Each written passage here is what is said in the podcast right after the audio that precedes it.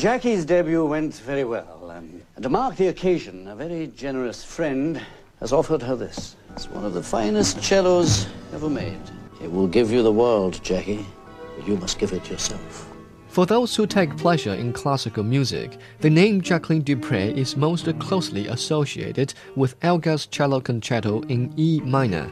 The British cellist's passionate and energizing style made her one of the most stunningly gifted musicians of her time.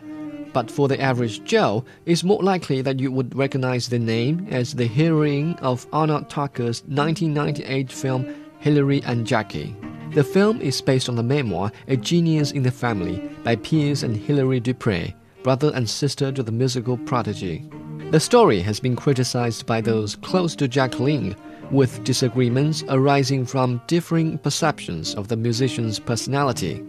Nonetheless, these criticisms do little to stop us from appreciating the movie. I am never going to go through anything like that again. If you want to be with Hilary, you have to learn to play as well as Hilary. You want to be together, you've got to be as good as each other. Do you understand? Yes. Tucker exalts the value of sisterhood, and in the place of sibling rivalry, we observe Hilary willingly sharing everything she has, despite Jackie's insistence on owning everything that belongs to her sister.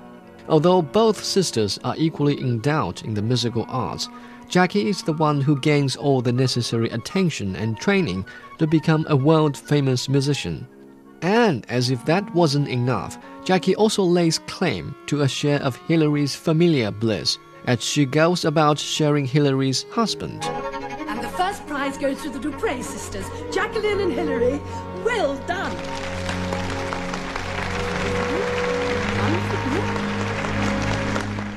Hilary acquiesces in her sister's actions because she's the only one that truly understands Jackie. The movie offers viewers an insight into the life of a world class musician, the life of someone pushed into the spotlight because of her skills with the cello, an instrument which, unfortunately, she doesn't even enjoy playing. I just don't want to be a cellist, after all. Well, I never asked to be a cellist, you see. It's all just a big cock up. One day I was just playing, and then the next day I was booked up for the next two years.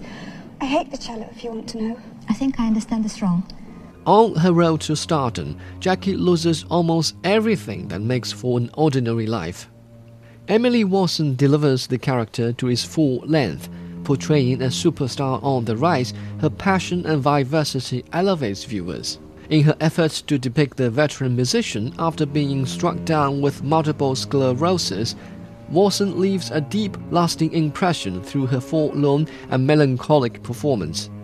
Aside from the incredible acting, I also have to bring your attention to the film's soundtrack. Music is of essence to this film.